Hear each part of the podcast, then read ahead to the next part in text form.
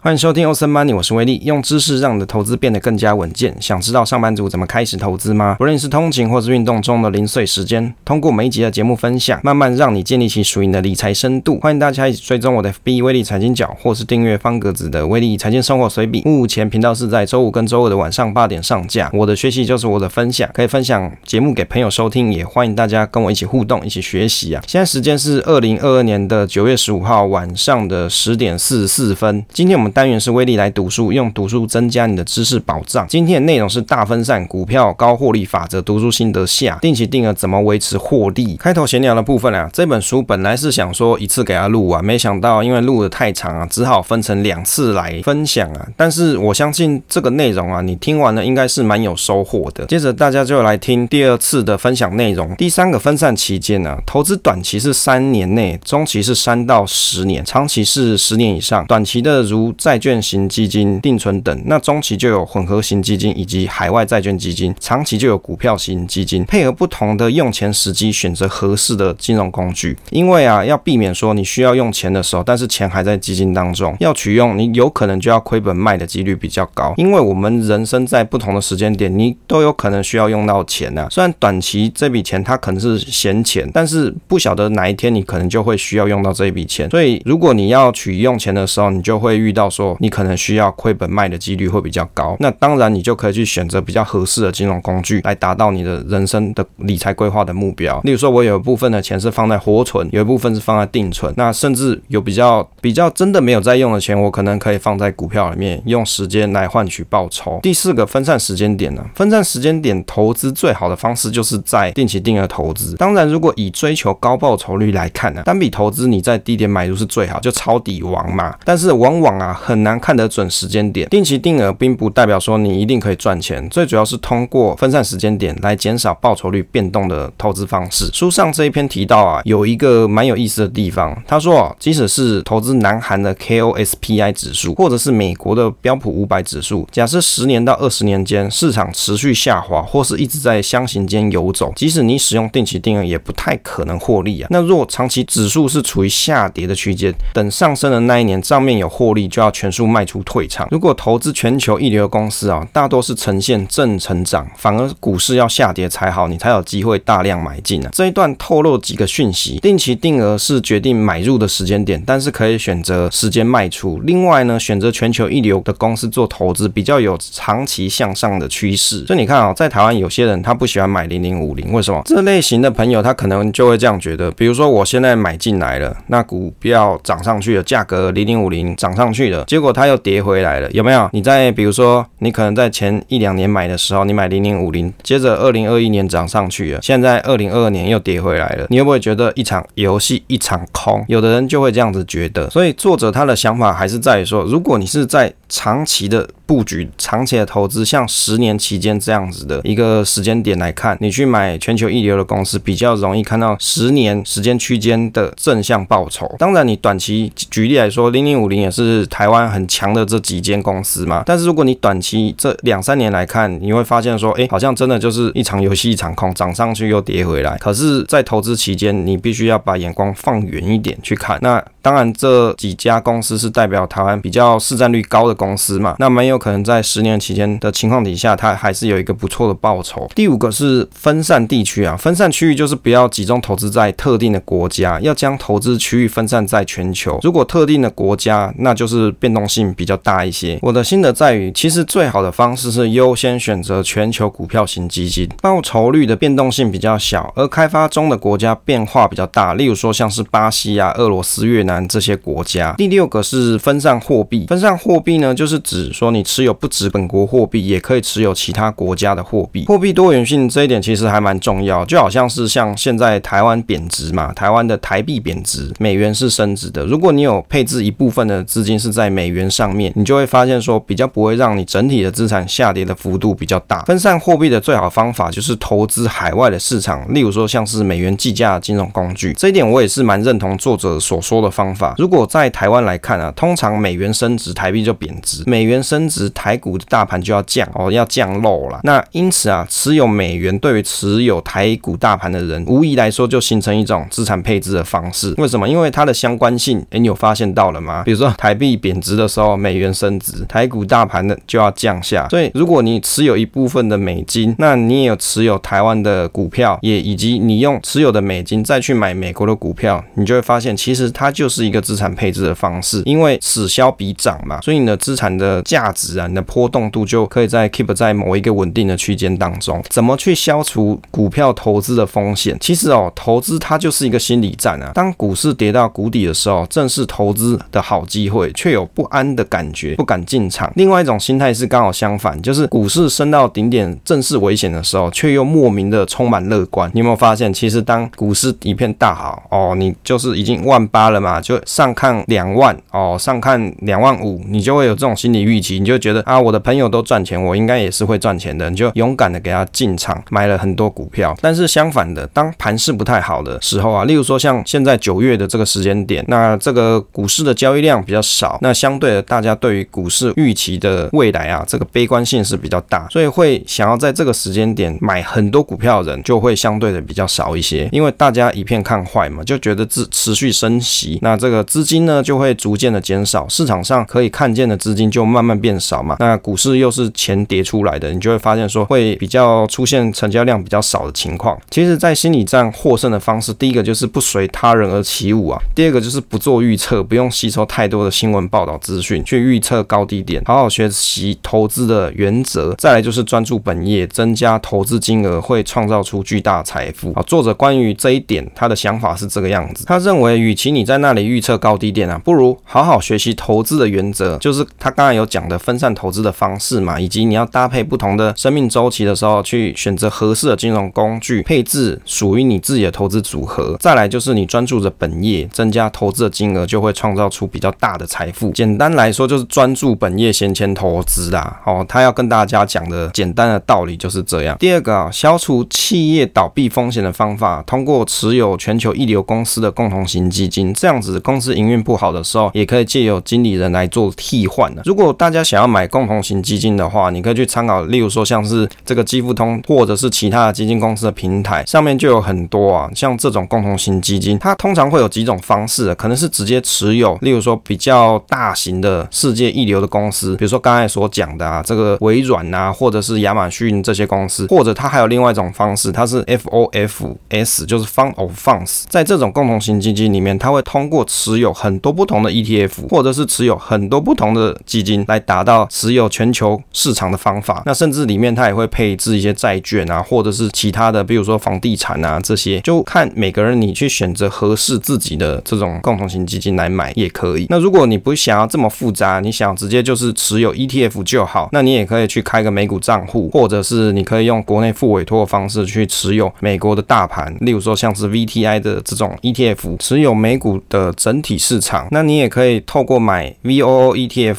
来投资标普五百，这也是一个方式。甚至你想要投资全世界，你也可以买 VT 嘛，Vanguard 所出的这一系列的 ETF 都可以去做参考。那在这些 ETF 里面，其实就是持有着美国啊比较好的，或者是世界上比较好的一流公司，那可以让你可以做投资选择。其实投资全世界并没有那么的复杂。第三个消除股价下跌的方法是通过基金做长期投资才是正解。威利的心得是啊，总结上面的方法采用定期定额，避免拆高拆低，只选择投资全球一流的公司的基金或者是 ETF，你就可以去避免单一企业倒闭的问题啊。因为买个股啊，它就是有个股风险，你不晓得今天这一间公司它会踩到什么地雷。但是你买的是共同型基金或是买 ETF，它里面总有经理人会帮你做替换，或者是它有 follow 某一个指标指数去做成分股的更换，以至于你不会承担太多的这种个股投资风险。接着来看一下定期定额啊，怎么去维持获利啊？书中这一段应该是我最感兴趣的地方。作者提到说，随着人的生存时间，将投资组合做转换。例如说，年轻的时候投资股票型基金，获利可能比较高，但是随着十年过去，可能可以去转换成混合型基金，也就是股债平衡型基金，降低报酬率的变动性。等小孩长大了，就可以把混合型的基金转换为国内的债券型基金，避开亏损风险，让小孩上大学不担心学费。第二个，定期定额刚开始的时候，减少变动性这件事情来维持报酬率，其实不是特别的重要，因为时间太短了，才刚开始。而如果你当你要做长期投资的时候啊，减少变动性这件事情就会显得格外的重要多了。所以怎么去减少变动性，就是你要去检视你自己的投资组合里面的波动的大小，那你就可以去思考你的变动性是不是符合你自己的要求。第三个哦，当遇到说要转换投资组合的时候，要怎么转换？例如你在人生不同的时间点，你想要做股债比例的调整，这应该怎么做？怎么去转换投资组合？要怎么做才会比较合适？那作者他就有提到的一个方式叫做 A B C D 买卖时间法。什么是 A B C D 的投资方式呢？其实因为在 Podcast 内容大家看不到图片啊，大家可以想象成啊，有两座山哦，在一个坐标轴上有两座山啊，这个山的谷底呢，就是从 A 点开始出发，山的半山腰是 B 啊，山顶是 C 啊。如果从山顶往下走的时候的半山腰是 D，那再走到谷底的时候是 A plan。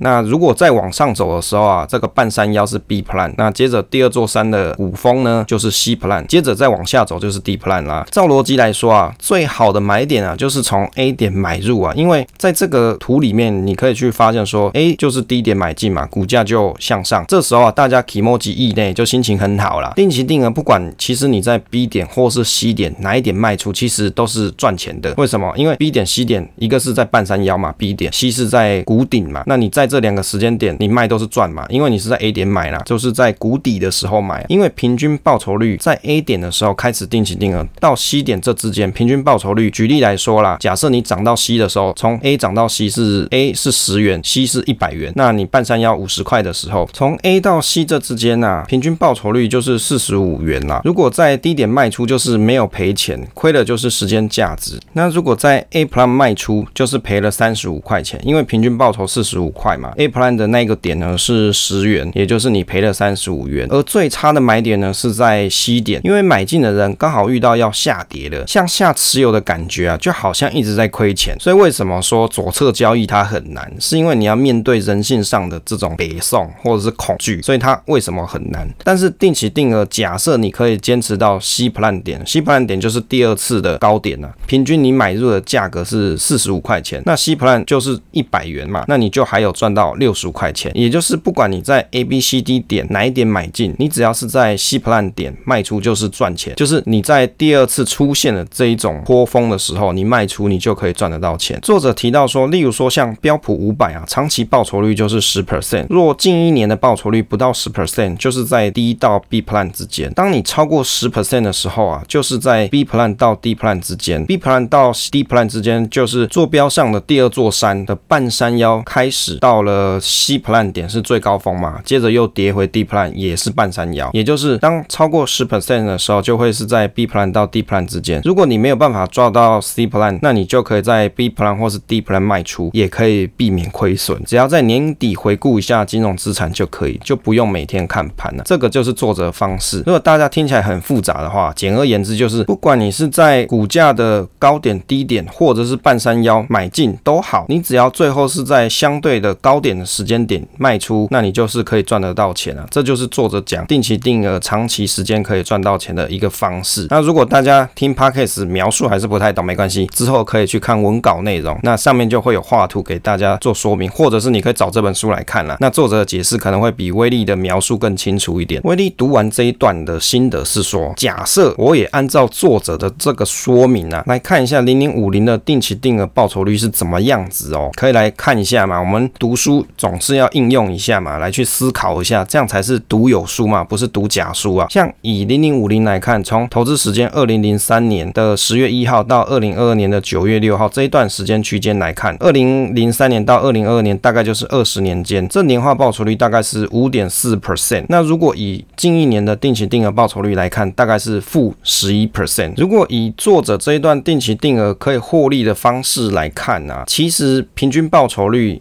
过去二十年间年化报酬率是五点四 percent 吧，也就是说它的半山腰是抓在五点四 percent。那如果呢，你是在五点四 percent 的情况底下，假设是低于五点四 percent，那一直到谷底再涨回五点四 percent，就相当于刚刚我们所描述的这个图形的 D 到 B plan 之间啊。如果你有用到钱，或者是需要转换投资组合的时候，你就得要耐心等待到零零五零的近一年年化报酬率大于长期年化报酬率五点四 percent 以上再做转换，或者是出售，才能不亏钱哦。作作者他用最简单的方式跟大家讲的做法就是这样。如果该年没有超过长期年化报酬率，他就会选择不卖股，或者是等到有超过的时候你再做出售。若预计啊投资十年，在第十一年你就要开始做出售。那如果说在那一年你要卖的时候，没有遇到大于年化平均报酬率的时候，你就不要出售，等大于的时候再卖出。那你也可以把前几年没卖的部分一起卖出。如此一来啊，只有在年化报酬率比平均年化报酬率高的年度，你才卖掉股票，且卖掉的钱啊转换到其他的组合上，例如说投资混合型的基金或是债券基金等。遇到市场暴跌的时候，也不至于说重伤，才能够安全领到钱。那威力觉得这一段啊，就是我读这本书里面啊，另外一个比较重要的收获啊。第一个就是刚刚所提到的分散风险的六个原则，再来就是你定期定额到底要怎么获利出场，这一点可能是很多的书上都没讲，或者是很多投资老师其实不会讲，只跟你讲说你就定期定额嘛，长期时间下来应该是有机会赚钱的，但是很少人会跟你讲说定期定额到底要怎么获利出场，因为你人生啊总会遇到不同的阶段，你有可能风险承受的能力是不一样的，那你要在做转换的时候，该怎么把定期定额的部位啊转换成相对风险较少的投资组合，这一点就相对的重要，也就是我在这本书里面读到一个比较重要桥段。那用简单的再描述一次他的做法，简单来说，他会以一段时间的长期年化报酬率来去检视这个投资标的或是投资组合。那当他发现说他想要出场的时间点低于长期的平均年化报酬率的时候，他就选择先不要卖掉，等高于平均年化报酬率的时候，他再选择把股票出售，转换到其他的标的上。用刚刚的这个零零五零的案例，就是在于说，比如说你年化报酬率是二十年期来看啊，都是差不多是在五点四 percent 的时候。那假设呢，他今天他投资的第二十一年，他要开始卖股票了，他零零五零他要转换成风险相对较低的一些债券基金或者是其他的基金，他想要去做转换。